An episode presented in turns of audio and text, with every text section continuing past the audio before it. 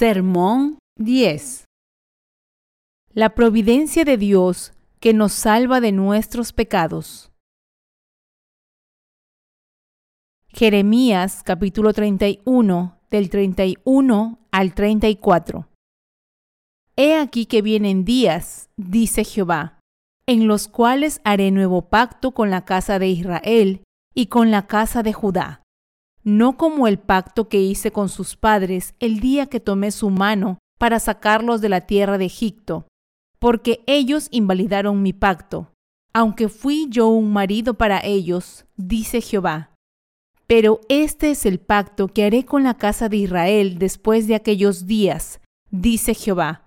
Daré mi ley en su mente y la escribiré en su corazón, y yo seré a ellos por Dios, y ellos me serán por pueblo y no enseñará más ninguno a su prójimo, ni ninguno a su hermano, diciendo, Conoce a Jehová, porque todos me conocerán, desde el más pequeño de ellos hasta el más grande, dice Jehová, porque perdonaré la maldad de ellos, y no me acordaré más de su pecado. Hoy me gustaría compartir con ustedes la obra de Dios que nos ha salvado de nuestros pecados, mediante la cual Dios anuló el primer pacto y estableció un segundo pacto. El profeta Jeremías nos habla de dos pactos establecidos por Dios. Si hoy somos capaces de comprender la nueva alianza que Dios ha establecido para nosotros, nuestras almas que habían estado vagando en la confusión encontrarán claridad gracias a una luz de salvación aún más brillante y nuestra fe en la salvación se hará aún más firme en nuestros corazones.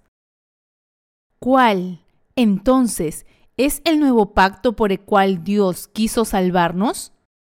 Está escrito en Jeremías del 31, del 31 al 32. He aquí que vienen días, dice Jehová, en los cuales haré nuevo pacto con la casa de Israel y con la casa de Judá no como el pacto que hice con sus padres el día que tomé su mano para sacarlos de la tierra de Egipto, porque ellos invalidaron mi pacto, aunque fui yo un marido para ellos, dice Jehová. Cuando Dios sacó al pueblo de Israel de la tierra de Egipto, Él les dio la palabra de su ley. El primer pacto que Dios hizo con su pueblo fue este. Si obedeces la palabra de mi ley, yo seré tu Dios y te bendeciré. Sin embargo, si me desobedecéis, os condenaré por vuestros pecados como a los animales sacrificados en el altar del holocausto.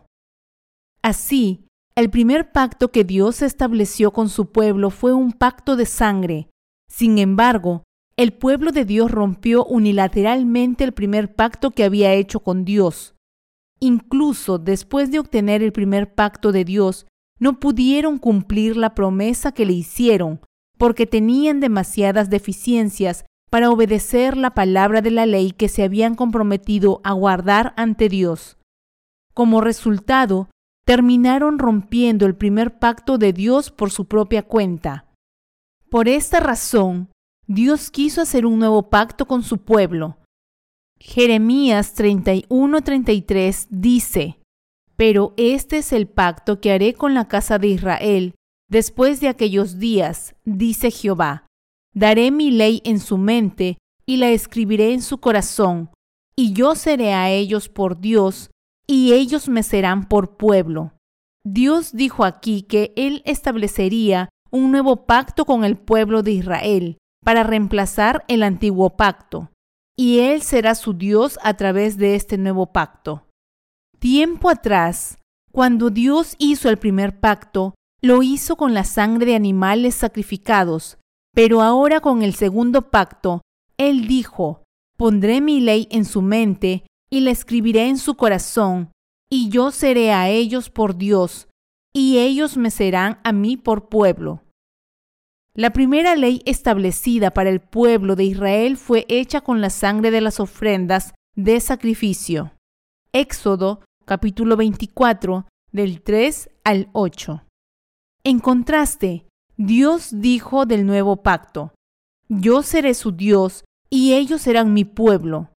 Él continuó diciendo en Jeremías 31:34, y no enseñará más ninguno a su prójimo, ni ninguno a su hermano, diciendo, Conoce a Jehová, porque todos me conocerán desde el más pequeño de ellos hasta el más grande, dice Jehová, porque perdonaré la maldad de ellos y no me acordaré más de su pecado. En este sermón estoy compartiendo con ustedes la palabra de Dios acerca de su nuevo pacto, y una vez que escuchen esta palabra, llegarán a ver la Biblia de una manera totalmente nueva. En el pacto que Dios ha hecho con nosotros, encontramos la salvación a través de su Hijo Jesucristo. La palabra está escrita en ambos testamentos, tan gruesa como la Biblia que tienes en tus manos. Cuando examinamos el contenido de los dos testamentos, podemos ver que el Antiguo Testamento pertenece al Antiguo Pacto, mientras que el Nuevo Testamento trata del nuevo pacto que Dios ha hecho con nosotros, enseñándonos que Jesucristo, el Hijo de Dios, vino a esta tierra y nos ha salvado a nosotros, los pecadores. Ahora bien, volvamos primero a la palabra fundacional para el nuevo pacto. Volvamos aquí a Génesis y examinemos a Melquisedec, el sacerdote que trajo pan y vino a Abraham y lo bendijo. Melquisedec el sacerdote era rey de Salem, pero bendijo a Abraham cuando regresaba del campo de batalla. Está escrito en Génesis capítulo 14 del 18 al 20. Entonces Melquisedec, rey de Salem y sacerdote del Dios Altísimo, sacó pan y vino y le bendijo, diciendo, Bendito sea Abraham del Dios Altísimo, creador de los cielos y de la tierra, y bendito sea el Dios Altísimo, que entregó tus enemigos en tu mano, y le dio a Abraham los diezmos de todo. Entonces, si entendemos en detalle el sacerdocio de Melquisedec, rey de Salem, será muy útil para nuestro crecimiento espiritual, ya que nos daremos cuenta de que era un arquetipo de Jesucristo, el Hijo de Dios. Como está escrito en Génesis, en los días de Abraham, un hombre llamado Melquisedec era rey de Salem, y era llamado el sacerdote del Dios Altísimo. El nombre Melquisedec significa mi rey es Seded, y Seded aquí se refiere a cierta deidad. ¿A qué deidad se refiere? Se refiere al Señor Dios. Permítanme tomar prestado de los eruditos bíblicos para ampliar sobre Melquisedec, rey de Salem. El nombre Melquisedec mencionado en Hebreos 7:2 se interpreta como rey de justicia o rey de paz. La ciudad llamada Salem es lo que más tarde se convirtió en Jerusalén. Melquisedec, rey de justicia y sumo sacerdote, proveyó pan y vino a los hombres armados de Abraham cuando regresaban del valle de Sabe tras ganar una guerra. Génesis capítulo 14 del 17 al 18 le pidió al Dios Altísimo que bendijera a Abraham. Abraham reconoció el sacerdocio de Melquisedec, respondió a sus bendiciones y le dio el diezmo del botín de guerra. Génesis capítulo 14 del 19 al 20. En ese momento Abraham ya había reconocido que el Dios Altísimo era el mismo Dios que se le había revelado. En otras palabras, Jehová. Génesis 14, 19. En el Salmo 110, versículo 4, el rey de Judá que gobernará Sión es visto como un sucesor del sacerdote Melquisedec, y este rey no solo será el gobernante de Sión, sino también su sacerdote al mismo tiempo. Este estatus puede entenderse hasta cierto punto por el hecho de que el rey David también sirvió como sacerdote. Como referencia, véase segunda de Samuel, capítulo 6, del 12 al 19 y Primera de Reyes, capítulo 8, 14, capítulo 22 y 23 y capítulo 54 y 56. El capítulo 110 del Salmo aquí es citado y recordado numerosas veces en el Nuevo Testamento, particularmente en Hebreos.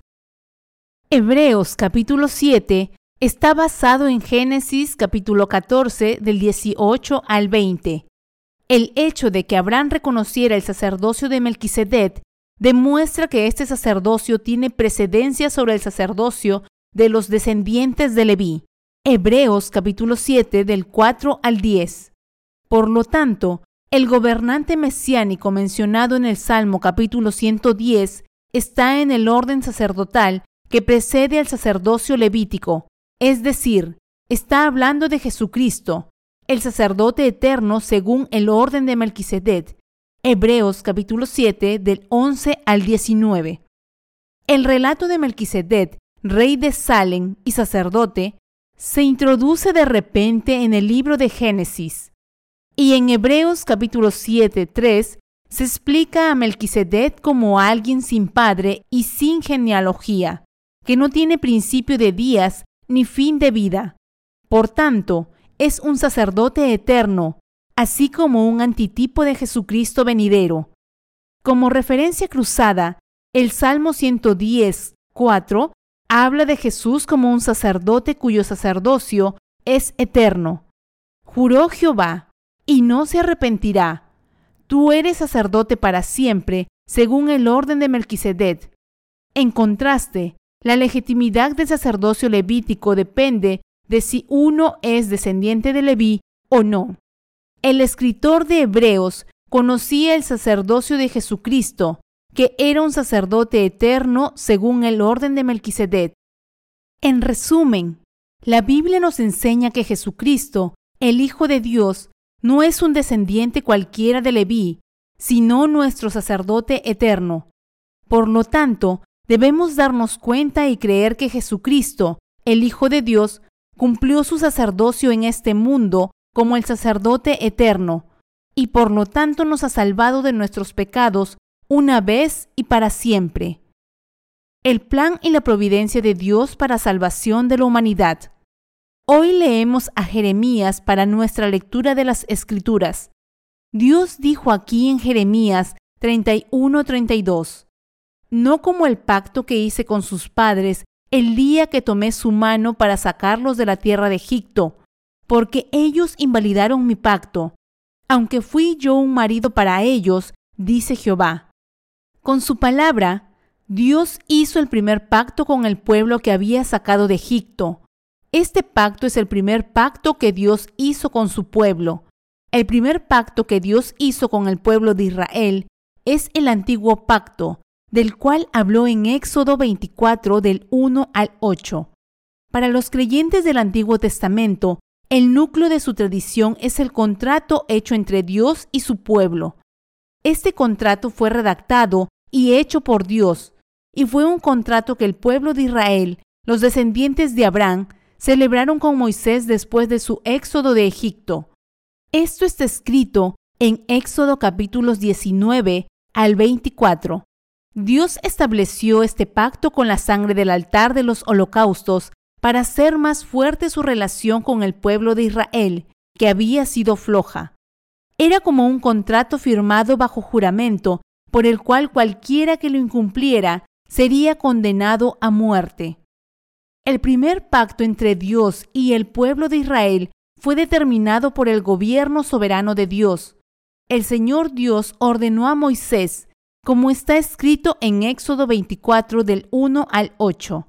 Dijo Jehová a Moisés, Sube ante Jehová, tú y Aarón, Nadad y Abiú, y setenta de los ancianos de Israel, y os inclinaréis desde lejos, pero Moisés solo se acercará a Jehová, y ellos no se acerquen, ni suba el pueblo con él.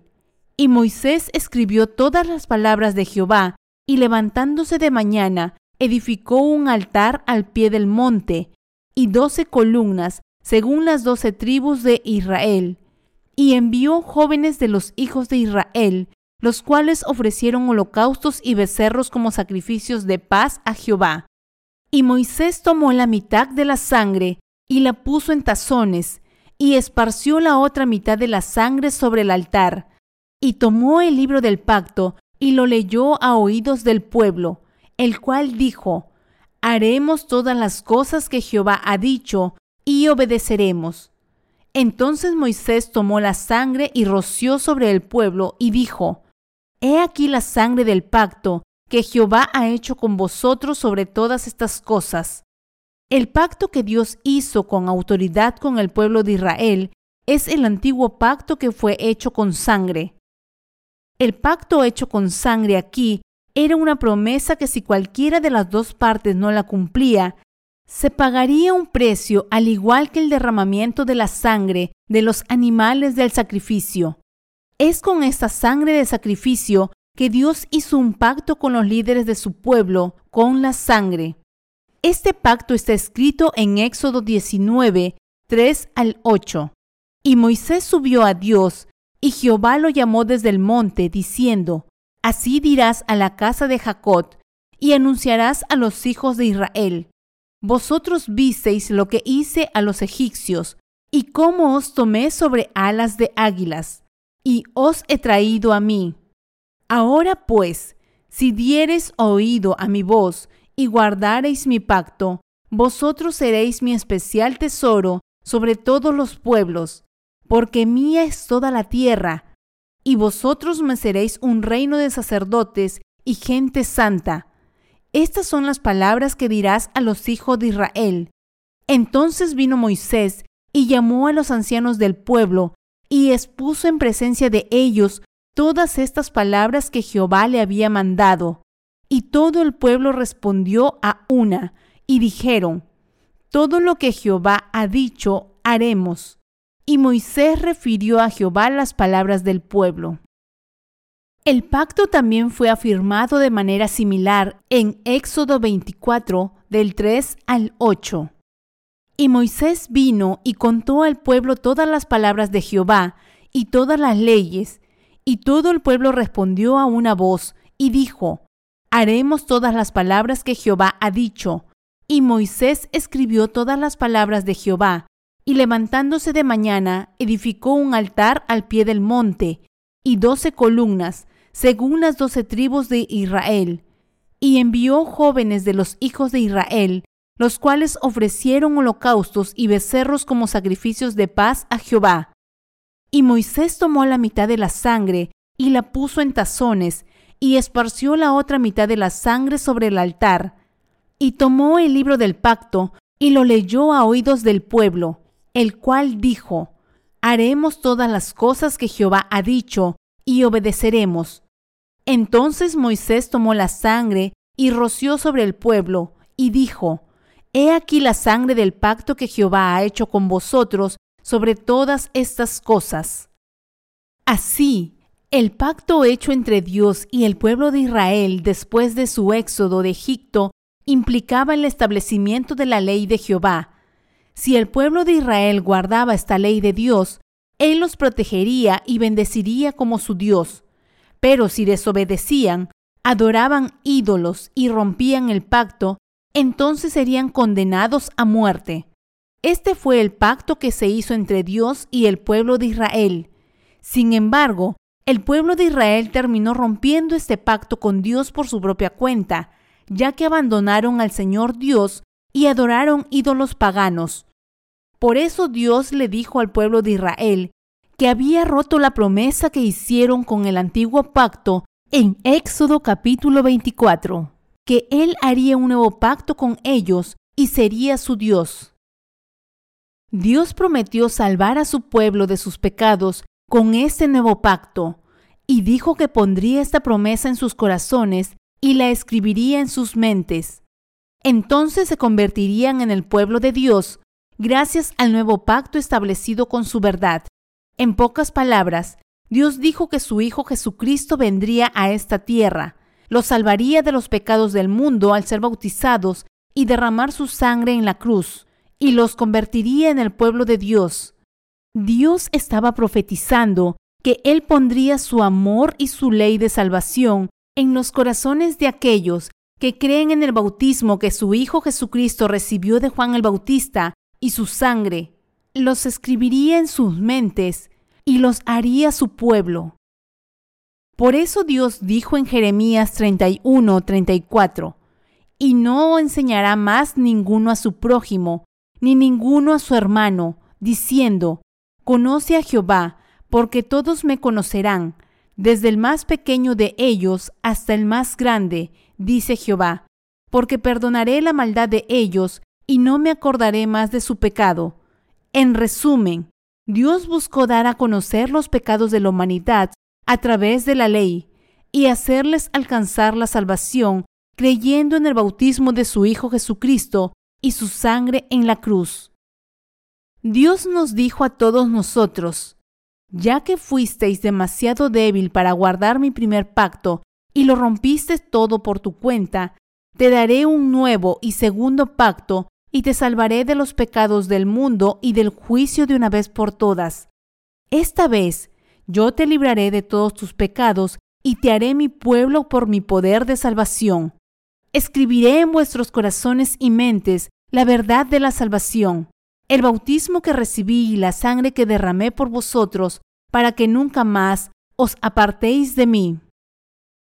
En otras palabras, el nuevo y segundo pacto que Dios hizo no es el mismo que el antiguo pacto del Antiguo Testamento. En cambio, el nuevo pacto promete que Jesucristo, el Hijo de Dios, vendría a esta tierra y nos salvaría de nuestros pecados al ser bautizado por Juan el Bautista y derramar su sangre, y que Dios escribiría esta verdad de salvación en nuestros corazones y nos haría su pueblo. He venido a hacer la voluntad de Dios. Para comprender el ministerio sacerdotal de Jesucristo, según el orden de Melquisedec, vayamos a Hebreos capítulo 10 del 9 al 10. Y diciendo luego, He aquí que vengo, oh Dios, para hacer tu voluntad. Quítalo primero para establecer esto último. En esa voluntad somos santificados mediante la ofrenda del cuerpo de Jesucristo, hecha una vez para siempre. Aquí en este pasaje la Biblia está hablando del nuevo pacto escrito en Jeremías capítulo 31. El nuevo pacto es este. Jesucristo, el Hijo de Dios, vendría a esta tierra, aceptaría los pecados de este mundo de una vez por todas al ser bautizado por Juan el Bautista, moriría en la cruz, resucitaría de entre los muertos y ser así el Salvador de todos los que creen en esto.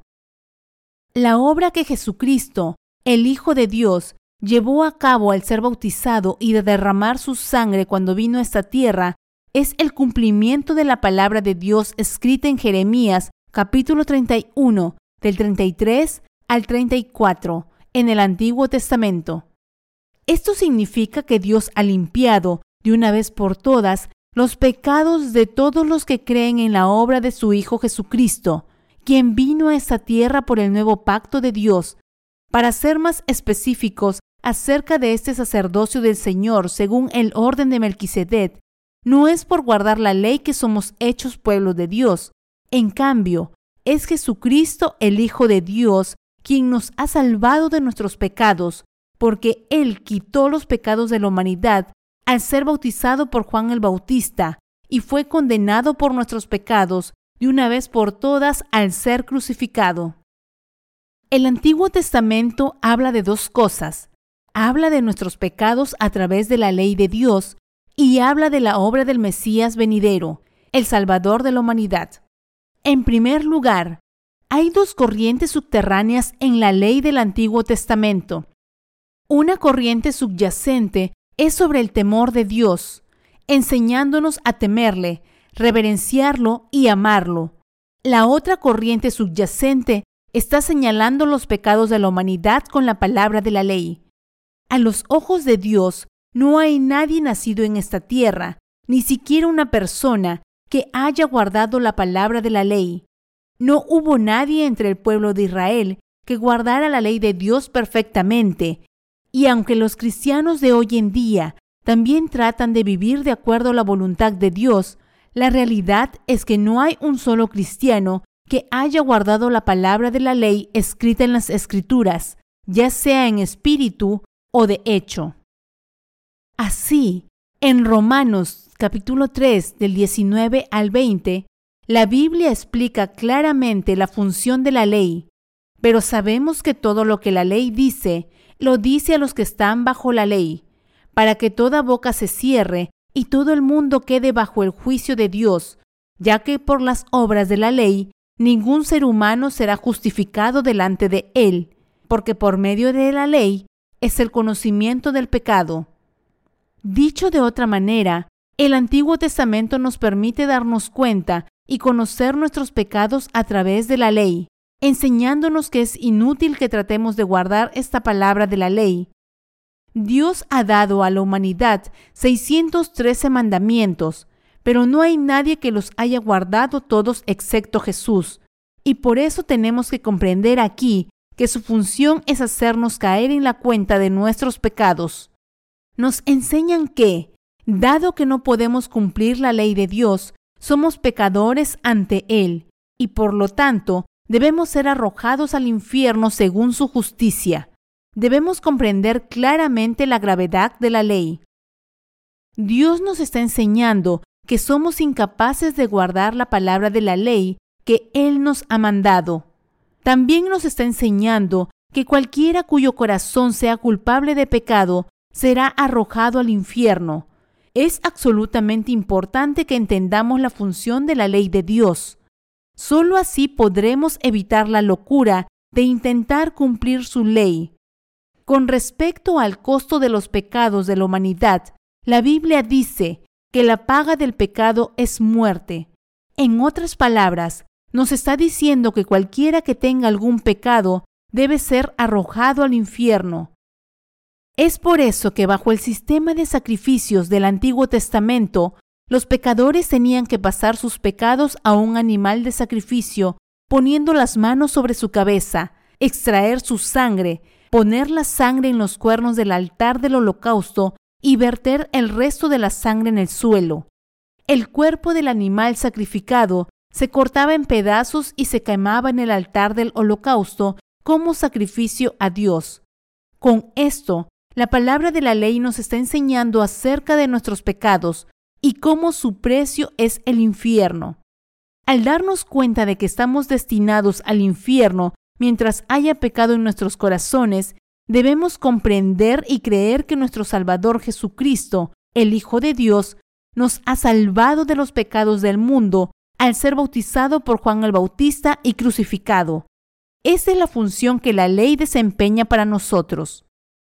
Otra función de la ley de Dios es que nos enseña a temerle. Cuando estamos ante la ley de Dios, nos damos cuenta de que Él es un Dios santo, la severidad de la ley que Dios nos enseña que debemos temerle, reverenciarle y amarle por la salvación que nos ha dado. ¿Quién es Dios? Él es el Dios majestuoso y todopoderoso que creó el universo y todo lo que hay en él. Él es el Señor y Rey de todas las cosas. Él es el ser absoluto que reina sobre todo. Al darnos a conocer la majestad y el poder de este Dios, la ley nos enseña a inclinarnos ante Él, humillar nuestros corazones, honrarle, obedecerle y amarle. Como ya se mencionó, la ley nos enseña acerca de nuestros pecados. Dado que nadie puede vivir de acuerdo con la ley de Dios, nos hace darnos cuenta de que todos somos pecadores ante Dios. Si no vivimos de acuerdo con la ley de Dios, esto nos convierte en pecadores ante sus ojos y por lo tanto, la ley nos permite darnos cuenta de que estamos destinados al infierno por nuestros pecados. La ley nos enseña que somos culpables de pecados y también nos enseña que podemos recibir la remisión de los pecados creyendo en el justo de Dios que nos ha salvado mediante el bautismo que Jesucristo, su Hijo, recibió para quitar nuestros pecados y la sangre que derramó en la cruz. Por eso, gracias a la función de la ley, nos damos cuenta de que necesitamos a alguien que borre nuestros pecados, es decir, a Cristo, el sacerdote eterno según el orden de Melquisedec. Dios nos estaba enseñando de inmediato que es imposible que alcancemos la salvación cumpliendo su ley. Es por eso que Él abolió el antiguo primer pacto que hizo con nosotros y estableció un nuevo segundo pacto, enseñándonos que podemos recibir la remisión de los pecados creyendo en el bautismo de Jesucristo, su Hijo, y en el derramamiento de la sangre del Hijo. Dios nos está dando a conocer que es Jesucristo su Hijo quien nos salvaría de los pecados de este mundo, según el nuevo pacto. Podemos ver a Dios diciendo esto en Hebreos 10 del 1 al 2. Porque la ley, teniendo la sombra de los bienes venideros, no la imagen misma de las cosas, nunca puede, por los mismos sacrificios que se ofrecen continuamente cada año, hacer perfectos a los que se acercan. De otra manera cesarían de ofrecerse, pues los que tributan este culto, limpios una vez, no tendrían ya más conciencia de pecado. Citando el Salmo capítulo 40, versículo 6, Dios también está diciendo, por lo cual, entrando en el mundo dice, sacrificio y ofrenda no quisiste, mas me preparaste cuerpo. Holocaustos y expiaciones por el pecado no te agradaron. Entonces dije, He aquí que vengo, oh Dios, para hacer tu voluntad, como en el rollo del libro está escrito de mí.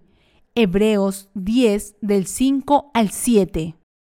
La frase, mas me preparaste cuerpo, se refiere al hecho de que Jesucristo, el Hijo de Dios, nos ha salvado de una vez por todas mediante el bautismo que recibió y la sangre que derramó en la cruz por nosotros. Jesucristo, el Hijo de Dios Padre, cargó con los pecados del mundo al ser bautizado por Juan el Bautista, fue condenado por nuestros pecados al ser crucificado y ha cumplido así su ministerio de sacerdote eterno.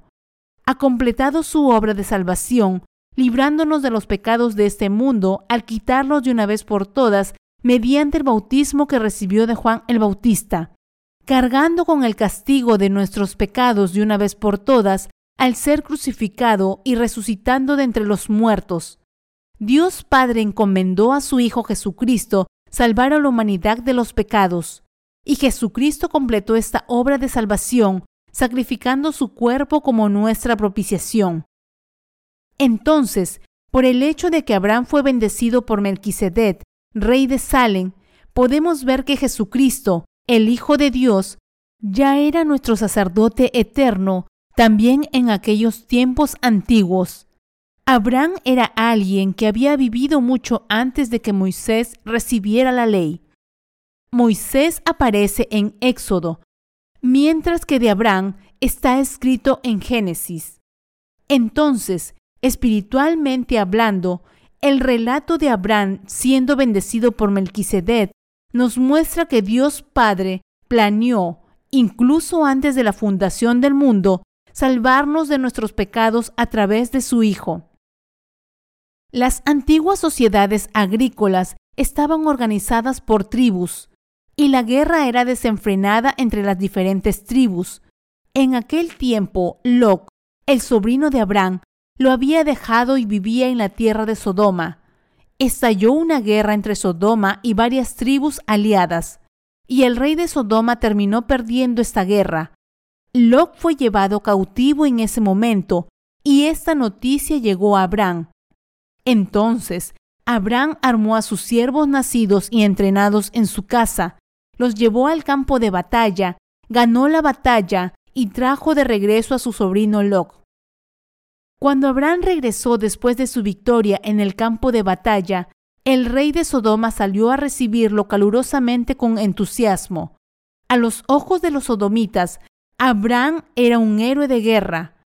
A pesar de que tenían numerosas tribus luchando junto a ellos como sus aliados, habían perdido la guerra. En cambio, Abraham luchó contra varias tribus solo con sus siervos y aún así ganó.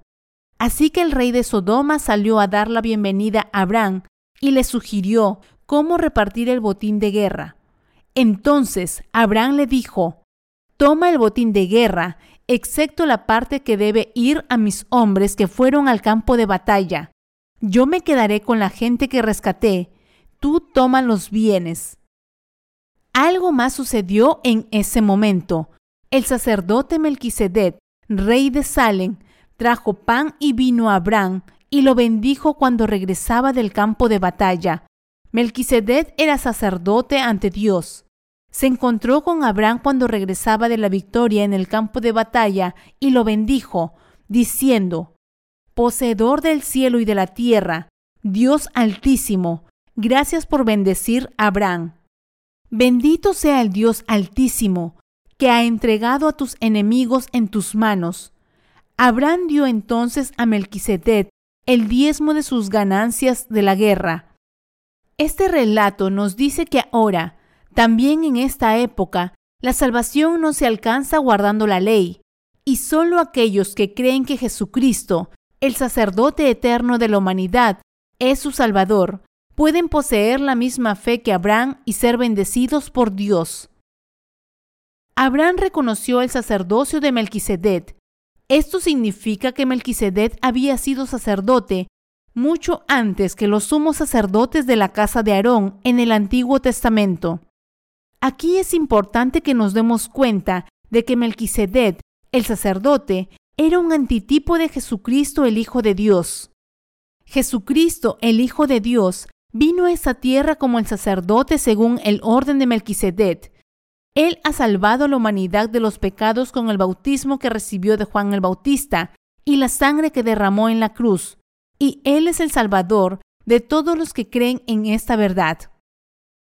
No es con los sacrificios del Antiguo Testamento ofrecidos por los levitas que Jesucristo, el Hijo de Dios, ha salvado a los pecadores de sus pecados. Al contrario, el linaje de Jesús procede de la casa de Judá. Judá era hijo de Jacob. Cuando Jacob bendijo a sus hijos, él había profetizado que los reyes continuarían viniendo de la casa de Judá, y Jesucristo, el Hijo de Dios, nació en la casa real de Judá cuando vino a este mundo para lavar los pecados de la humanidad al ser bautizado por Juan el Bautista. José, que estaba comprometido con la Virgen María, era de la casa de Judá. Lo que la Biblia nos dice aquí es que Jesús vino a esta tierra como sumo sacerdote del reino de los cielos para salvar a los pecadores de sus pecados. El nombre Jesús significa Salvador y el nombre Cristo se refiere al hecho de que este Salvador tiene tres oficios de rey, sacerdote y profeta. El pueblo de Dios del Antiguo Testamento trató de obtener la remisión de los pecados guardando el primer pacto que Dios hizo con ellos, pero todos fallaron. Fracasaron en su esfuerzo por seguir a Dios porque no conocían su propia impotencia y la naturaleza de pecado con la que habían nacido.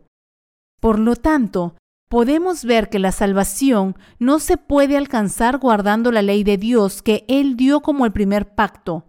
Dios quiere mostrarnos que Jesucristo nos ha salvado de nuestros pecados a través de la obra del bautismo que recibió y de la sangre que derramó cuando vino a esta tierra para ser el sacerdote eterno de la humanidad.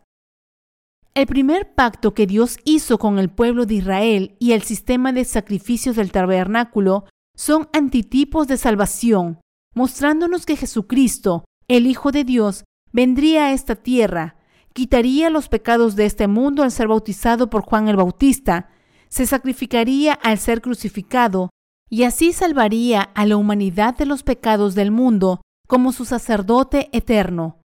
Lo que hace que la humanidad se dé cuenta de que son pecadores ante Dios y que serán juzgados por sus pecados es la ley de Dios. Y la ley enseña que la salvación es alcanzada solo por aquellos que entienden y creen en la justicia de Jesucristo, que Él vino a esta tierra, cargó y lavó los pecados de este mundo al ser bautizado por Juan el Bautista, y fue castigado por estos pecados derramando su sangre en la cruz. Así, la función de la ley se limita a enseñarnos acerca de nuestros pecados y acercarnos a Jesucristo. Cada aspecto del sistema de sacrificios del Antiguo Testamento nos muestra que Jesucristo, el Hijo de Dios, fue bautizado cuando vino a esta tierra para quitar nuestros pecados y que fue crucificado mientras cargaba con los pecados de este mundo para ser condenado por nuestros pecados.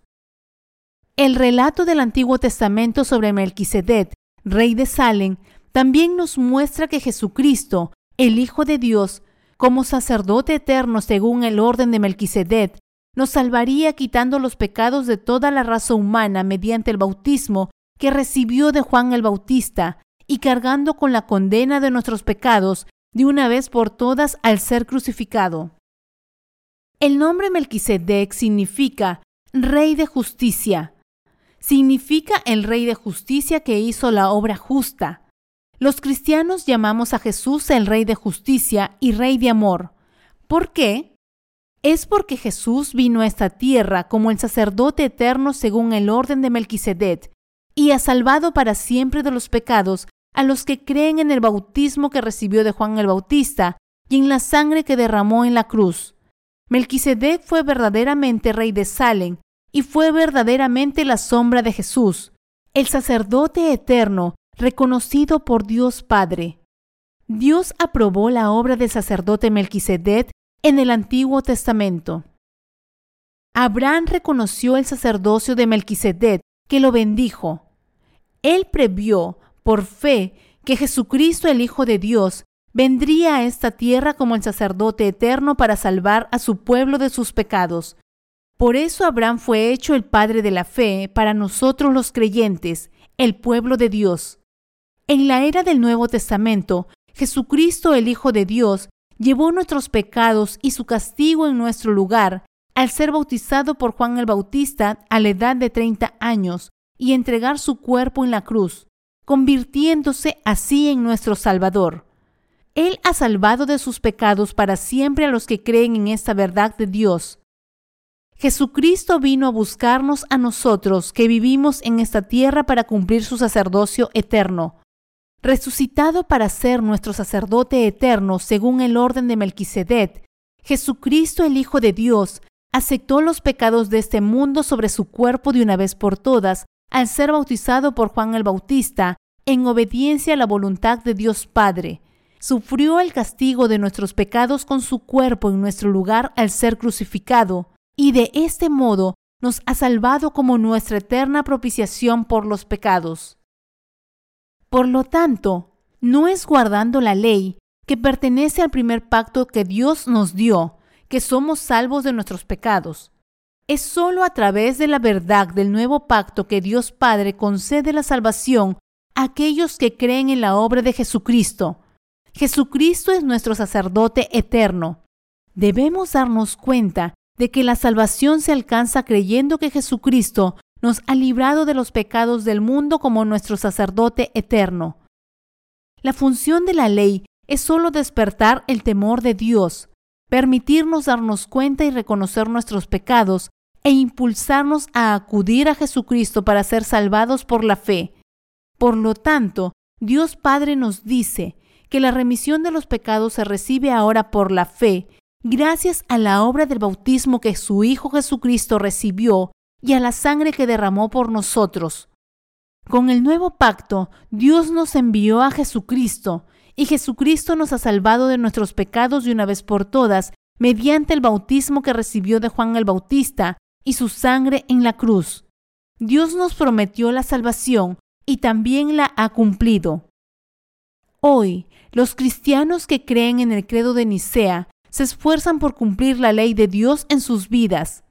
Cuando no lo logran, ofrecen oraciones de arrepentimiento e intentan santificarse, pero deben darse cuenta de que tales esfuerzos son, en última instancia, en vano. Deben comprender que el ser humano es incapaz de vivir según la ley, la primera alianza establecida por Dios. La ley solo nos enseña lo que es correcto y lo que constituye pecado, y nos guía hacia el nuevo pacto que Dios nos ha dado, es decir, hacia el bautismo y la sangre de Jesucristo, nuestro Salvador. Cuando miramos los diez mandamientos que Dios estableció con el primer pacto, podemos ver nuestra condición espiritual. Uno de los diez mandamientos dice, no tendrás dioses ajenos delante de mí. Esto es lo correcto. Otro mandamiento dice, no servirás a los ídolos. Esto también es totalmente correcto, ya que no debemos adorar a ningún ídolo delante de Dios. Y la lista continúa. No tomarás el nombre de Dios en vano. Santificarás el día de reposo honrarás a tu padre y a tu madre, no matarás, no cometerás adulterio, no robarás, no codiciarás nada que sea de tu prójimo. Todos estos mandamientos son solo apropiados. La ley nos enseña lo que es correcto y lo que constituye un pecado ante Dios, y nos guía para comprender cuál es la salvación que Dios quiere que recibamos a través de la nueva alianza. Dios no nos está diciendo que alcancemos la salvación guardando la ley ahora. Él nos está guiando al Evangelio, que Jesucristo el Hijo de Dios nos ha salvado de nuestros pecados al ser bautizado y derramar su sangre. La ley nos lleva a la promesa de salvación del nuevo pacto que nos permite ser liberados de los pecados del mundo y nos está diciendo que seamos salvados de nuestros pecados por la fe. Dios nos está diciendo que su Hijo Jesucristo se ha convertido en nuestro sacerdote eterno al ser bautizado por Juan el Bautista, muriendo en la cruz y resucitando de entre los muertos de nuevo, y Dios nos está diciendo que creamos en este Salvador para salvación. Y Dios nos está diciendo que agradezcamos a Jesucristo por hacer posible que seamos salvos ahora por la fe. Al lavar nuestros pecados con el bautismo que Él recibió para cargar con ellos, y al ser castigado también por nuestros pecados en la cruz, Jesucristo, el Hijo de Dios, nos ha permitido a los creyentes recibir ahora la remisión eterna de los pecados. Por lo tanto, debemos creer en la obra de salvación del Señor y darle gracias con nuestra fe. No debemos tratar de resolver el problema de nuestros pecados extraviando nuestra fe en la teología o en algunos credos absurdos. La remisión de los pecados se recibe en nuestros corazones solo creyendo en el bautismo que Jesucristo, nuestro sacerdote eterno, recibió de Juan el Bautista y en la sangre del sacrificio que él derramó en la cruz por nuestros pecados. Esta es la justicia de Dios de la que habla la Biblia. Debemos recibir la remisión de los pecados en nuestros corazones, poniendo nuestra fe en la palabra del nuevo pacto que Dios nos ha dado. Puesto que Jesucristo, el Hijo de Dios, es nuestro sacerdote eterno, según el orden de Melquisedec, debemos ser salvados de los pecados de este mundo de una vez por todas, creyendo en la obra de nuestro Señor Jesucristo. Sin embargo, los cristianos que no entienden esto están viviendo una vida legalista de religión, pensando erróneamente que su fe en Jesús es correcta y que han sido salvados. En sus mentes piensan que es solo a través de la obra de la crucifixión que Jesús los ha salvado de todos los pecados que cometen en este mundo. Ahora están viviendo como pecadores que pertenecen a la ley, pues su fe está puesta en el primer pacto. ¿Por qué han sido engañados para creer así? Es porque creen en el credo de Nicea que un emperador de la antigua Roma hizo para sus propios fines políticos. La gente de hoy está sufriendo por sus pecados porque están atrapados en la confusión espiritual causada por el credo de Nicea. Sin embargo, todos debemos comprender claramente de que a través del primer pacto que Dios hizo con el pueblo de Israel, es decir, a través de cualquier fe legalista que dependa de nuestros propios actos, nunca podremos ser liberados de nuestros pecados. Podemos escapar de nuestros pecados solamente alcanzando la salvación a través de Jesucristo, que es el nuevo y segundo pacto que Dios ha establecido para nosotros, es decir, creyendo que Jesús nos ha salvado de los pecados del mundo con su bautismo y la sangre que derramó en la cruz. Primero debemos darnos cuenta de que Jesucristo, el Hijo de Dios, quitó todos nuestros pecados de una vez por todas al ser bautizado por Juan el Bautista, y luego creer que Él fue condenado por nuestros pecados en nuestro lugar al ser crucificado, y así se ha convertido en nuestro sacerdote eterno. Así es como debemos alcanzar nuestra salvación. Jesucristo vino a esta tierra como el sumo sacerdote eterno según el orden de Melquisedec, y ahora debemos ser salvos de todos nuestros pecados creyendo en su obra de salvación. Debemos recibir la salvación creyendo que el bautismo que Jesucristo, el Hijo de Dios, recibió de Juan el Bautista para quitar nuestros pecados de una vez y para siempre, y su preciosa sangre que Él derramó en la cruz, constituyen la obra de nuestra salvación. Debemos, en definitiva, alcanzar la salvación poniendo nuestra fe en la palabra del segundo pacto que Dios ha establecido. ¿Cuál es el Evangelio de la remisión de los pecados que el Señor nos ha dado? Es el Evangelio que nos permite ser salvos de todos los pecados al creer que el bautismo que Jesucristo, el Hijo de Dios, recibió de Juan el Bautista fue el medio por el cual Él quitó los pecados de este mundo, y la sangre que Él derramó sobre la cruz fue la sangre de vida que pagó la paga de nuestros pecados. Debemos darnos cuenta y creer que nuestra salvación eterna se encuentra en el bautismo que Jesús recibió de Juan el Bautista y su sangre en la cruz. Para que seas librado de los pecados de este mundo, debes saber y creer por qué Jesucristo, el Hijo de Dios, fue bautizado por Juan el Bautista y por qué este Hijo de Dios tuvo que ser condenado por nuestros pecados en nuestro lugar al ser crucificado y derramar su sangre.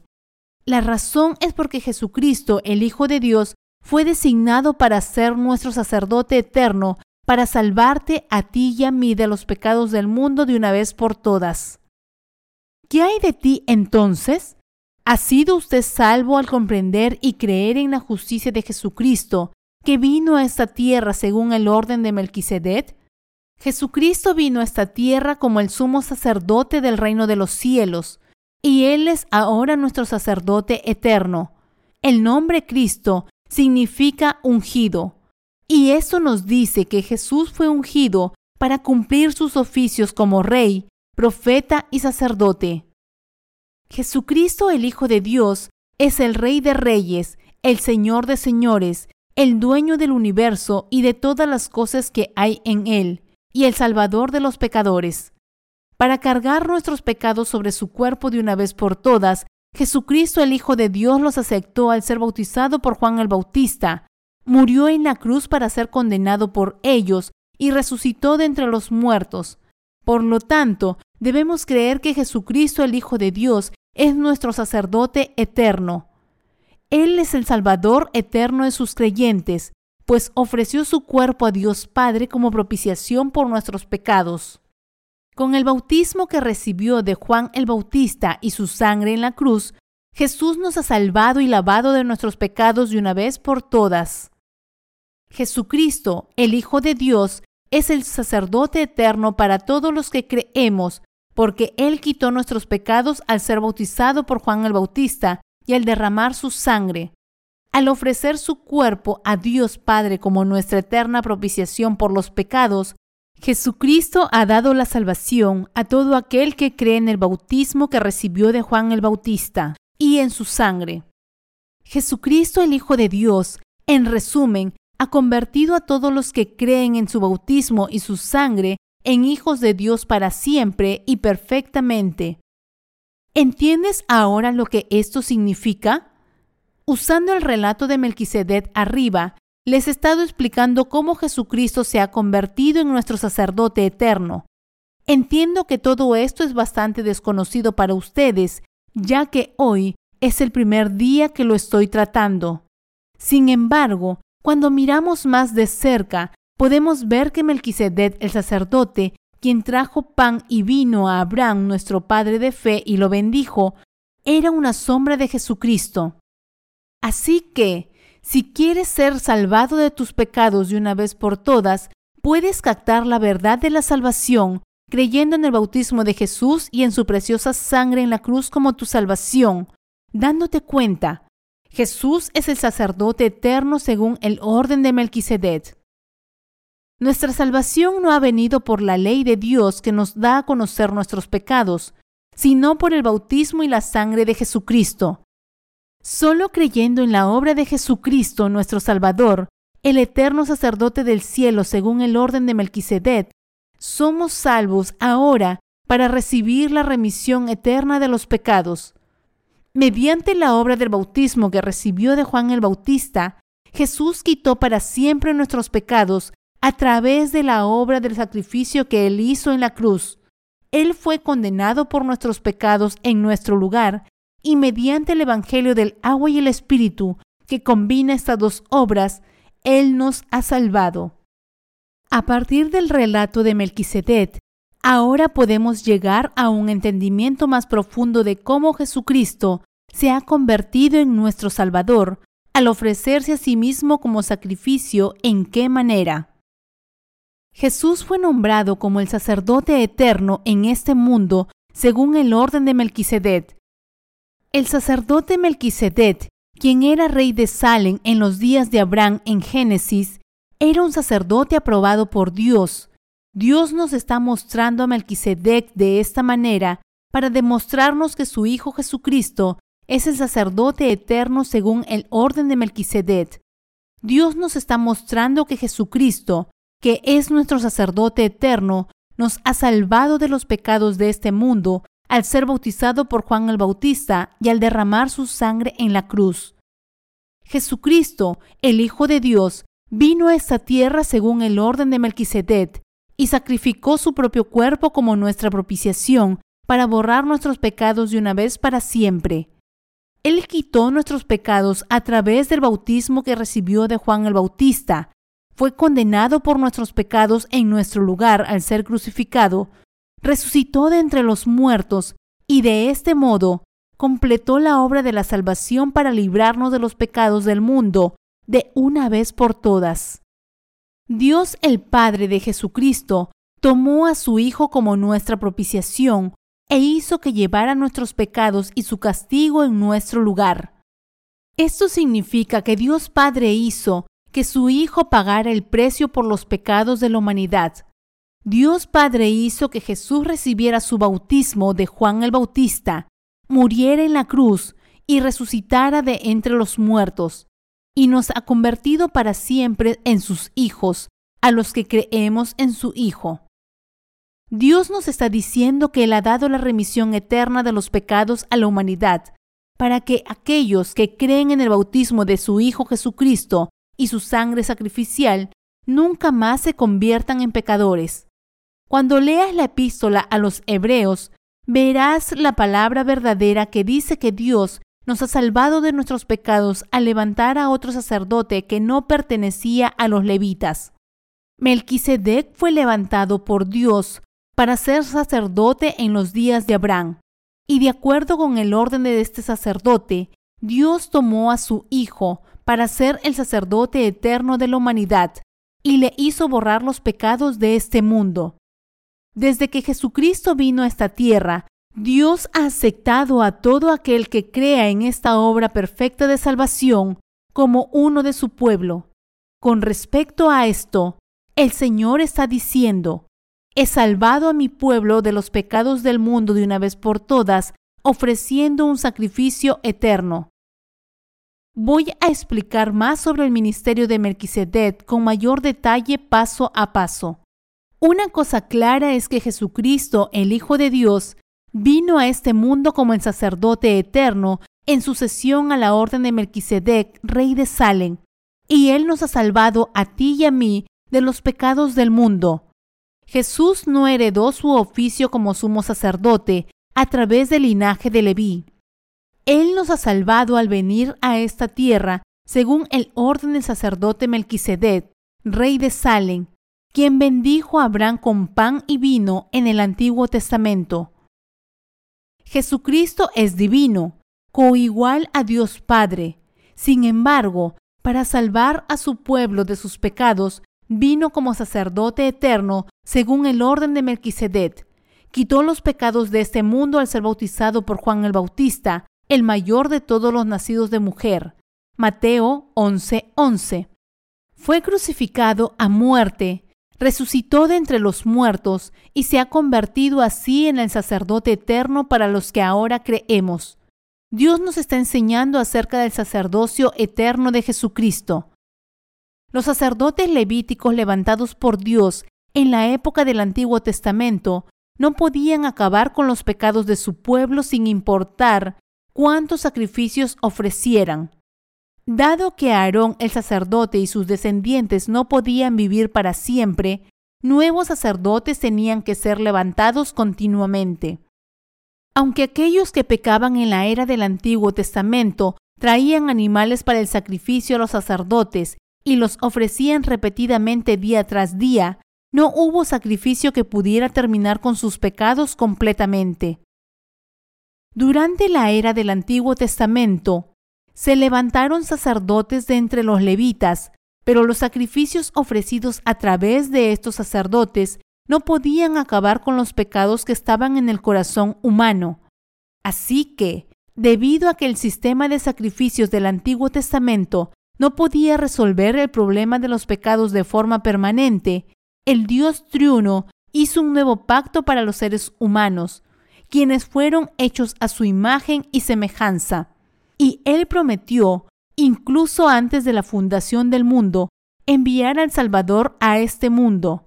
Habiendo completado esta salvación, Dios nos espera ahora en silencio. Ahora Dios Padre nos ha santificado y salvado de los pecados del mundo, haciendo que su Hijo Jesucristo cumpla su sacerdocio eterno según el orden de Melquisedec desde la época del Antiguo Testamento. La remisión de nuestros pecados fue planeada en Jesucristo, el Hijo de Dios, antes de nuestra creación. Efesios capítulo 1 versículo 4 dice que Dios nos escogió en Él antes de la fundación del mundo. De hecho, incluso antes de que el Dios triuno creara el universo y todas las cosas que hay en él, planeó salvarnos resucitando a su Hijo Jesucristo como nuestro sacerdote eterno. Sin embargo, la gente no entiende cuando se les habla de la obra del bautismo que Jesús recibió de Juan el Bautista y de su sangre, por lo que a través del sacerdocio de Melquisedec en los días de Abraham, Dios está diciendo que Él preparó nuestra salvación hace mucho tiempo. Por lo tanto, Dios nos está diciendo que su Hijo Jesucristo vino a esta tierra según el orden de Melquisedec, y gracias a la obra del bautismo que Cristo recibió de Juan el Bautista y de la sangre que derramó en la cruz, todos nuestros pecados han sido ahora lavados. Una vez que nos damos cuenta de que Dios Padre preparó la remisión de nuestros pecados de antemano, incluso antes de la fundación del mundo, para que se cumpliera a través de la obra de salvación de Jesucristo, es mucho más fácil para nosotros comprender nuestra salvación. Necesitamos comprender aquí que el relato del sacerdote Melquisedec bendiciendo a Abraham es muy relevante para nosotros ahora.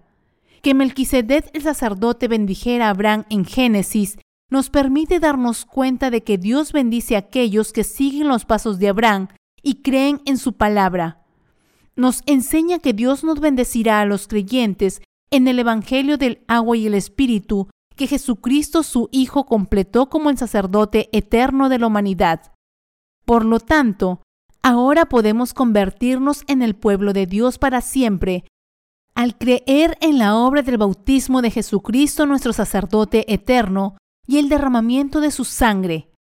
Debemos glorificar a Dios según el conocimiento espiritual y la fe espiritual. Antes de la fundación del mundo, incluso antes de que Dios creara el universo y todas las cosas que hay en él, Él sabía que el hombre pecaría. Aunque los seres humanos son criaturas de Dios, el Padre quería hacernos su pueblo, así que preparó mucho antes de que naciéramos en este mundo que su Hijo Jesucristo aceptara nuestros pecados pasados a su cuerpo a través del bautismo que Él recibiría en esta tierra, derramaría su sangre en la cruz, resucitaría de entre los muertos y así salvaría a los creyentes. Dios Padre permitió que su Hijo Jesucristo recibiera el bautismo de Juan el Bautista, le hizo cumplir la obra de la cruz para derramar su sangre y lo resucitó para ser nuestro Salvador eterno. De esta manera, Dios hizo que su Hijo se sacrificara como nuestra propiciación para lavar los pecados de la humanidad con su bautismo y el derramamiento de su sangre. Y Dios planeó convertir en su pueblo a todo aquel que crea en la obra de salvación cumplida con el bautismo que Jesucristo el Hijo de Dios recibió y la sangre que derramó. Dios nos está hablando ahora acerca de la salvación que Él nos ha dado por medio de la obra de Jesucristo. Por lo tanto, nuestra salvación de todos los pecados se ha completado con la obra que Jesucristo, el Hijo de Dios, llevó a cabo al ser bautizado por Juan el Bautista, derramando su sangre en la cruz y resucitar de entre los muertos. que Abraham fuera bendecido por el sacerdote Melquisedec en la era del Antiguo Testamento fue para darnos hoy la misma fe que Abraham tuvo. Esto es aún más cierto, ya que Abraham es nuestro padre de la fe. ¿Cómo, entonces, podemos alcanzar la misma fe de Abraham y recibir las mismas bendiciones que él? Recibimos las bendiciones de la remisión de pecados en nuestros corazones cuando creemos en la obra del bautismo que Jesucristo, el Hijo de Dios, recibió y en la sangre que derramó en la cruz. Al creer en la obra de salvación que Jesucristo, el Hijo de Dios, llevó a cabo cuando vino a esta tierra, es decir, al creer en la obra salvadora del bautismo que recibió de Juan el Bautista y el derramamiento de su sangre, ahora podemos ser salvos de los pecados de este mundo de una vez por todas por la fe. Dios Padre nos está diciendo que Él nos ha estado esperando, habiendo preparado esta obra de salvación en su Hijo Jesucristo hace mucho tiempo. Melquisedec, el sacerdote a quien estamos estudiando hoy, se nos mostró como un modelo para enseñarnos que Dios el Padre enviaría a su Hijo Jesucristo a esta tierra como el sacerdote eterno y bendeciría a todos aquellos que creen en su obra. Dios Padre utilizó a Juan el Bautista como instrumento para pasar nuestros pecados al cuerpo de su Hijo Jesucristo.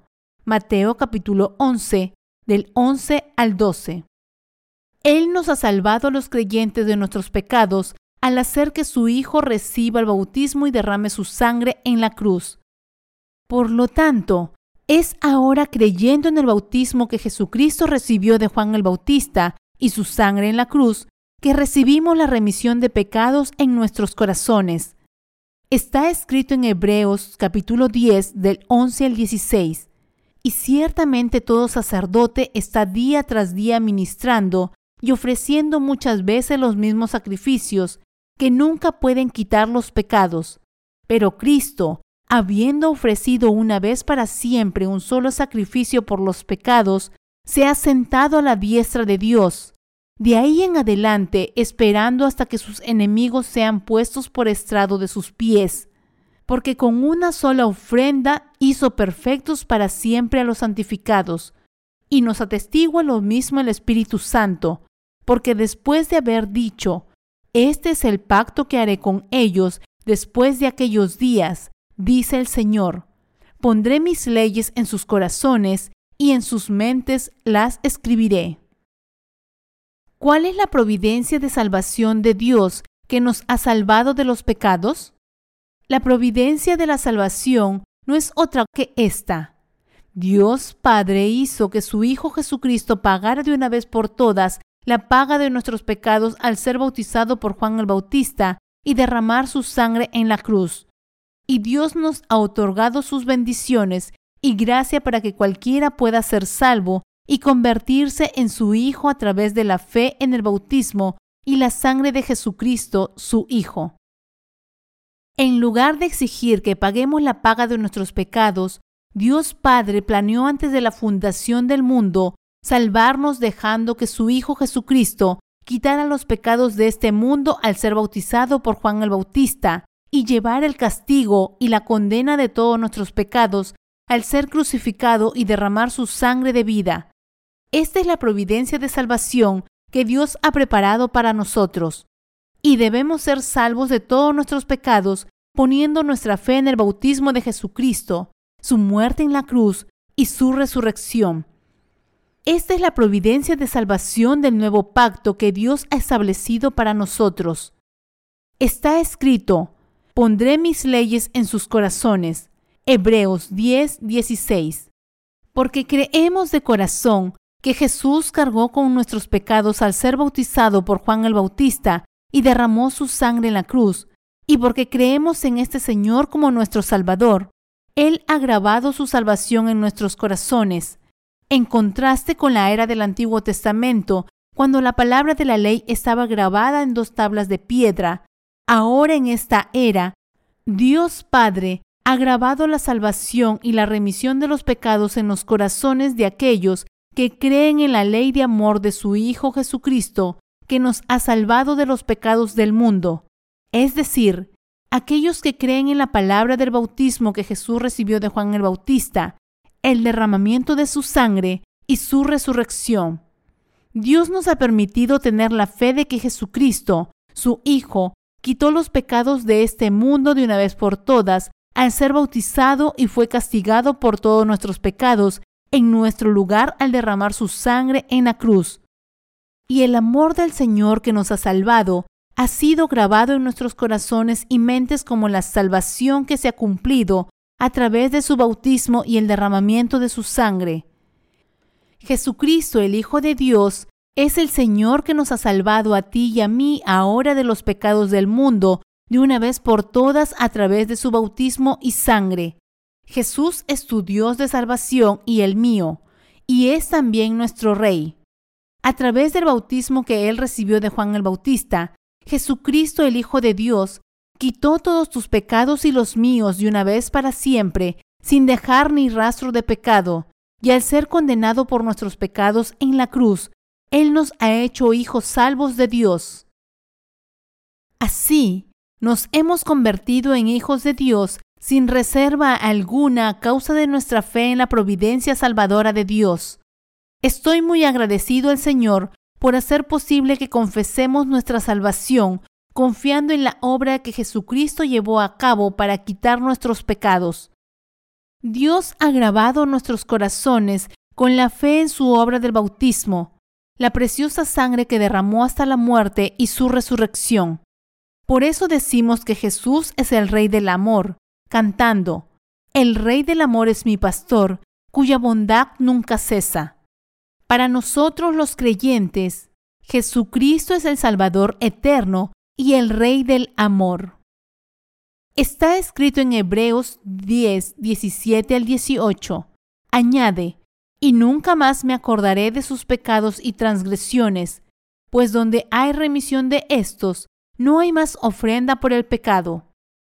Aquí en Hebreos capítulo 10, Dios está escribiendo en nuestros corazones que Jesucristo, viniendo a esta tierra según el orden de Melquisedec, nos ha salvado de los pecados del mundo al ser bautizado por Juan el Bautista y derramar su sangre.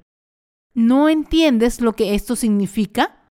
En esta época y tiempo podemos alcanzar la salvación muy fácilmente si solo creemos en la obra de salvación de Jesús, que Él nos ha salvado de los pecados del mundo a través de su bautismo y el derramamiento de su sangre.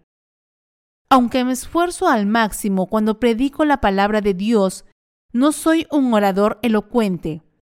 Algunas personas hablan tan bien que pueden hacer que incluso las mentiras suenen verdaderas, pero yo no soy un gran orador. Sin embargo, tengo tanto que decirles porque la palabra de Dios es verdadera. Les doy testimonio que la providencia de la salvación que Dios ha dado a la humanidad porque creo en la palabra de ambos testamentos de la Biblia. Es porque la palabra de la Escritura es la verdad y la salvación. Ahora hemos sido salvados por fe, todo gracias a la obra del bautismo que Jesús recibió de Juan el Bautista y su sangre. Esta fe es lo que quiero testificar. Algunos predicadores pueden abrir la Biblia y predicar sobre todo tipo de cosas diferentes pero yo no soy bueno en esto. Puedo, sin embargo, predicar todo sobre la salvación que el Señor ha cumplido con el bautismo que recibió y la sangre que derramó por nosotros, y explicárselo exactamente como es.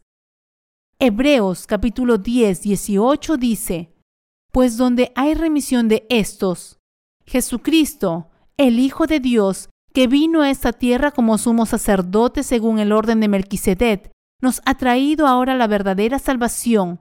Él aceptó nuestros pecados en su cuerpo al ser bautizado por Juan el Bautista, fue castigado por nuestros pecados y murió en nuestro lugar, y resucitó de entre los muertos otra vez. Y nos dice, no me acordaré más de vuestros pecados y de vuestras iniquidades, porque yo os los he perdonado. Está escrito, donde hay remisión de estos, ya no hay ofrenda por el pecado. Hebreos 10, 18. Jesucristo, el Hijo de Dios, quitó los pecados de este mundo al ser bautizado por Juan el Bautista en esta tierra, y fue condenado por nuestros pecados en la cruz en nuestro lugar, para que no haya más ofrenda por nuestros pecados. Por eso Jesús nos ha salvado de todos nuestros pecados. Él fue bautizado por Juan el Bautista y derramó su sangre en la cruz para que nunca más nos preocupemos de ser condenados y arrojados al infierno por nuestros pecados. Sin embargo, necesitamos confesar nuestros pecados incluso después de alcanzar la salvación, incluso después de recibir la remisión de los pecados en nuestros corazones, e incluso después de convertirnos en el pueblo de Dios. Todavía pecamos y cometemos muchas malas acciones habitualmente, porque nuestra vieja naturaleza pecaminosa permanece con nosotros. Por lo tanto, necesitamos confesar nuestros pecados a Dios y en nuestros corazones rumiar sobre la verdad de la salvación que Jesucristo, el Hijo de Dios, quitó y lavó estos pecados también con su bautismo y el derramamiento de su sangre. La Biblia dice en Primera de Juan 1:9, si confesamos nuestros pecados, él es fiel y justo para perdonar nuestros pecados y limpiarnos de toda maldad. Jesús ha borrado todos nuestros pecados de una vez por todas, así que si nos encontramos pecando en nuestras vidas en este mundo, debemos confesarnos a Dios y orar. Señor, yo he pecado así. Aunque yo debería ser condenado por mis pecados, tú fuiste castigado por ellos en mi lugar al ser bautizado por Juan el Bautista y crucificado. Creo en esto, Señor. Te doy gracias. Me esforzaré por no cometer esos pecados. Cuando confesamos nuestros pecados al Señor y contemplamos la salvación que Él nos ha traído por el agua y el Espíritu, Él nos liberará de nuestros sentimientos de culpa y de las emociones oscuras que nos agobian. Gracias al bautismo que el Señor recibió de Juan el Bautista y a la sangre que derramó en nuestro lugar, podemos mantener nuestros corazones siempre limpios. Esto es posible porque Jesús ya borró nuestros pecados hace mucho tiempo. La palabra de Dios escrita en la Biblia no puede ser entendida por nadie que no haya nacido de nuevo. Por lo tanto, solo aquellos que creen en el bautismo que Jesucristo, el Hijo de Dios, recibió de Juan el Bautista y su sangre, pueden entender esta palabra de salvación y dar también su testimonio. Sí, Después de ser salvados de nuestros pecados, nos hacemos algo malo unos a otros, debemos admitir nuestras malas acciones y disculparnos diciendo, he cometido un error, lo siento. Así es como nuestra armonía está asegurada. Imagina que uno de nosotros causa un gran daño a otro santo y luego dice, puesto que he recibido la remisión de los pecados, no necesito disculparme contigo. Alguien así todavía no ha conocido a Jesucristo, quien ha cumplido su sacerdocio según el orden de Melquisedec para quitar nuestros pecados y lavarlos. Debemos admitir nuestros errores y pedir perdón. Solo somos humanos. No somos Dios. Aunque Dios ha dicho que no se acordará más de nuestros pecados, la armonía no puede ser alcanzada entre nosotros si no nos disculpamos los unos a los otros por nuestras malas acciones en esta tierra. Dios nos ha amonestado contra esto. Abordaré este tema en otra ocasión por separado cuando hable de los problemas de la vida cotidiana más adelante.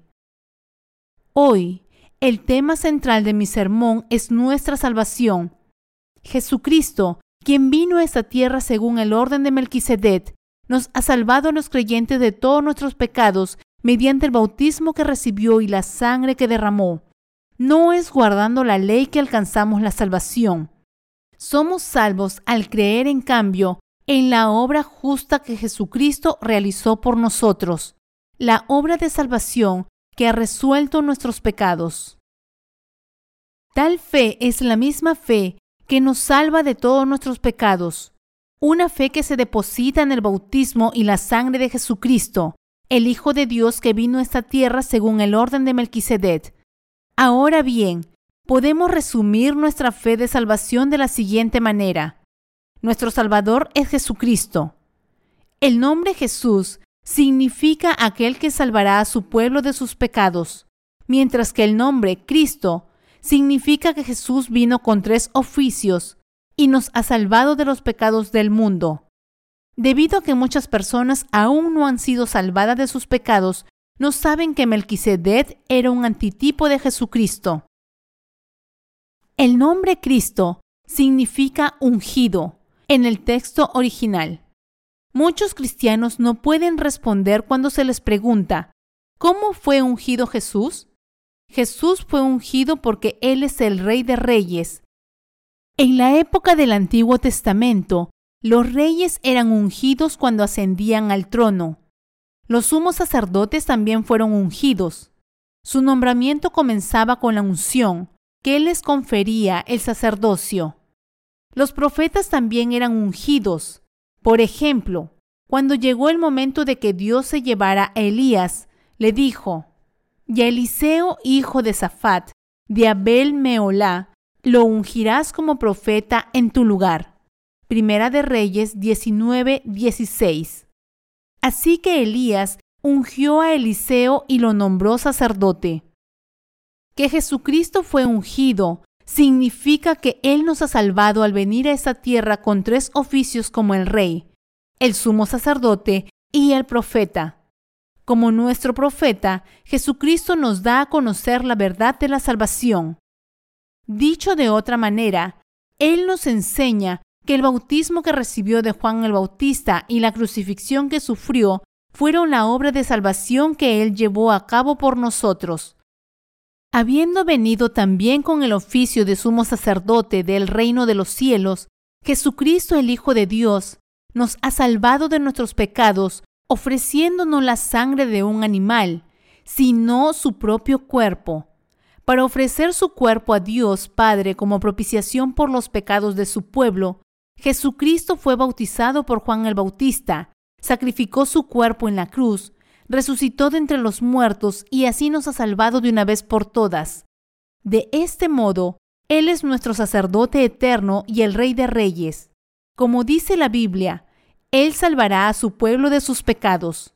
El Rey de Reyes se sacrificó a sí mismo recibiendo el bautismo en su cuerpo y derramando su sangre para liberar a su pueblo de sus pecados. Por eso decimos que Jesucristo es nuestro Rey de amor. Él no es solo nuestro Rey, sino el Rey del verdadero amor y el Salvador. Él es nuestro verdadero Rey que nos ha salvado de nuestros pecados. Que Él sea nuestro Rey no significa que gobierne sobre su pueblo tiránicamente con puño de hierro. Si Jesús nos ha salvado al ser bautizado y derramar su sangre, solo puede significar que Él es el Rey del amor verdadero.